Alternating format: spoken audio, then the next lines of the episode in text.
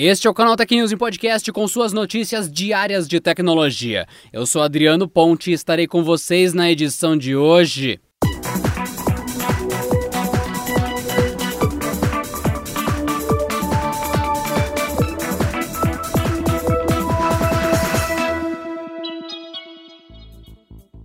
Chegou o grande dia! A nova geração de consoles se inicia no Brasil e no mundo com o lançamento dos consoles atuais da Microsoft, o Xbox Series X e o Xbox Series S. Com propostas diferentes, esses videogames escancaram as novas diretrizes da gigante de Redmond com relação ao gaming. Agora, a ideia de que devemos e podemos jogar onde e como quisermos, do jeito que for possível, agregando todos os gostos e bolsos. Ambos os consoles chegam ao Brasil na mesma data do lançamento global, uma boa notícia para os fãs da marca, e que demonstra que a Microsoft segue colocando o Brasil como um de seus principais mercados.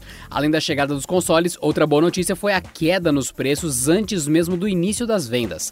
Antes que a Microsoft tivesse importado o primeiro lote dos equipamentos com o valor antigo, ela optou por abaixar os valores logo após o decreto de queda do IPI para os consoles e acessórios, assinado pelo presidente Jair Bolsonaro há algumas semanas. O Xbox Series X será vendido com o preço sugerido de R$ 4.599 e já o Series S, menos potente, custará R$ 2.799. Ainda segundo a Microsoft, será possível comprar os novos consoles em lojas físicas além dos e-commerces mesmo em época de pandemia. A empresa ainda afirma que trabalhou de modo que seus parceiros no Brasil oferecessem boas condições de parcelamento. No que provavelmente é o seu último evento desse ano, a Apple finalmente anunciou a nova geração de notebooks com chips proprietários batizados de M1. Os MacBooks Air e Pro serão os primeiros a chegarem ao mercado com o lançamento marcado para a próxima semana e encomendas que já começam nessa terça-feira, dia 10. Os computadores chegam ao lado de uma nova versão do sistema operacional macOS, o Big Sur, e ainda virão acompanhados de um novo desktop, o Mac Mini, também anunciado agora. Os lançamentos marcam a estreia de uma nova família de dispositivos que prometem ser até três vezes mais rápidos que os modelos tradicionais com Windows. Com os chips proprietários, a ideia é adotar o mesmo formato que já é usado em iPads e iPhones, unindo hardware e software em um único pacote desenvolvido lado a lado de forma a extrair o maior poder de processamento com eficiência energética e térmica aprimoradas. É uma transição que não significa o fim dos computadores com processadores Intel, pelo menos por enquanto mas que deve levar a maçã a novos rumos que eventualmente tornarão o M1 e seus sucessores a única arquitetura disponível pelas mãos da fabricante. Para saber tudo sobre os novos modelos é só conferir o site canaltech.com.br.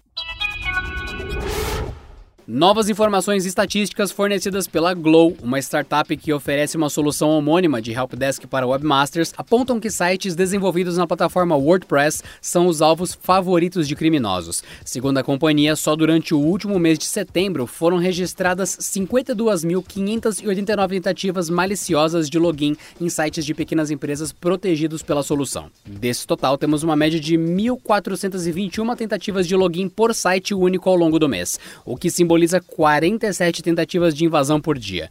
Tais números mostram que os criminosos tentam forçar a entrada ao painel de controle dos websites usando a técnica de força. Ela nada mais é do que um uso de um script automatizado para tentar adivinhar o login e a senha com base em um dicionário integrado. Trata-se de uma técnica simples, mas que infelizmente continua sendo eficaz, visto que muitas pessoas continuam usando senhas fracas e fáceis de adivinhar.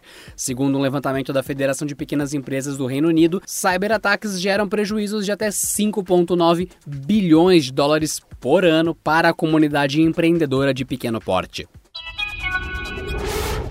O WhatsApp adicionou nessa terça-feira um novo botão de compra para contas comerciais. A funcionalidade tem como objetivo aprimorar a comunicação entre negócios e clientes na plataforma, facilitando o encontro do catálogo de itens de uma empresa. A novidade está disponível no mundo todo a partir de hoje. O novo botão de compra ficará disponível onde a opção de chamada de voz se encontrava, ou seja, no canto superior direito, ao lado dos botões de adicionar contato e opções.